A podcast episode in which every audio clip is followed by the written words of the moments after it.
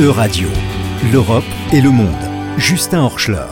Bonjour Justin Horschler. Bonjour Laurence, bonjour à tous. Après des décennies de négociations et de rebondissements, l'Union européenne s'apprête à signer l'accord de libre-échange avec les États du Mercosur. Oui, c'est en tout cas ce que rapportent des journalistes ces derniers jours. Vous vous rappelez peut-être de notre chronique euh, il y a deux semaines, l'Union européenne a échoué à conclure un accord de libre-échange avec l'Australie. Mais cet échec a motivé Bruxelles à enfin finaliser l'accord entre l'Union européenne et le Mercosur. Les résultats des élections présidentielles en Argentine, qui peuvent menacer la viabilité du projet, ont aussi permis d'accélérer les pourparlers. Peut-on rappeler ce qu'est le Mercosur?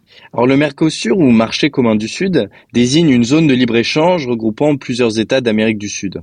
En raison de son poids économique important, l'Union européenne souhaite favoriser les échanges avec cette communauté économique, et ce euh, depuis un peu la fin des années 1990. Ça serait tant pour le Mercosur que l'Union européenne le plus grand partenariat commercial en nombre de personnes concernées. Pourquoi le nouveau président de l'Argentine inquiète les soutiens du, du projet? Alors Javier Milei a été élu la semaine dernière président de l'Argentine. On le surnomme parfois le Trump argentin en raison de ses positions extrêmes et son populisme décomplexé. Il a souvent menacé de faire sortir l'Argentine du Mercosur, qu'il accuse d'être, je cite, un échec phénoménal. Il prendra le pouvoir le 10 décembre et en même temps la présidente tournante du Mercosur. Et une réunion du Mercosur se tiendra trois jours avant et est donc peut-être la dernière chance d'aboutir enfin à un accord. Pourquoi les, négociations ont-elles pris tant de temps? C'est vrai que cet accord entre le Mercosur et l'Union européenne est une longue histoire. Débuté en 2000, les négociations aboutissent sur un accord de principe signé qu'en 2019. Entre-temps, elles furent suspendues et reprises plusieurs fois. Pourquoi cet accord de principe ne fut jamais ratifié?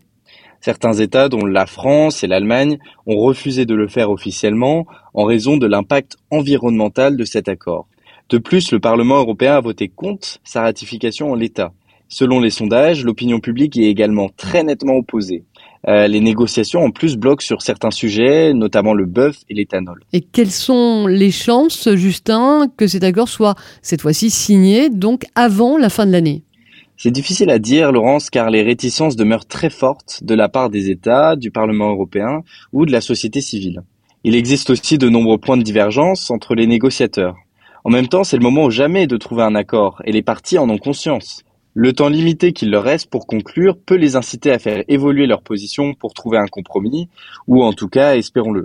L'absence d'un accord avec l'Union européenne renforcerait l'influence de la Chine et de la Russie en Amérique du Sud? En effet, l'Europe a évidemment raison de veiller à la protection de l'environnement et la préservation des droits humains. Cela ralentit toutefois son processus décisionnel et la rend moins attractive et moins efficace face à des États comme la Chine ou la Russie qui ne prêtent pas, on peut l'avouer, vraiment attention à ces points. Grâce aux sommes colossales qu'elle investit, la Chine a réussi à devenir le premier partenaire commercial du Brésil, de l'Argentine et de l'Uruguay hors de la région. La Chine exerce ainsi une grande influence en raison de son poids économique. Quant à la Russie, elle vend en grande quantité des engrais utilisés par l'agriculture des pays du Mercosur et en retour achète beaucoup de viande, euh, entre autres. Son influence peut être observée par le refus du Brésil et de l'Argentine de condamner l'invasion russe de l'Ukraine. Donc en ne renforçant pas ses liens avec les États du Mercosur, l'Union européenne affaiblit sa position dans la région. Merci Justin Horschler.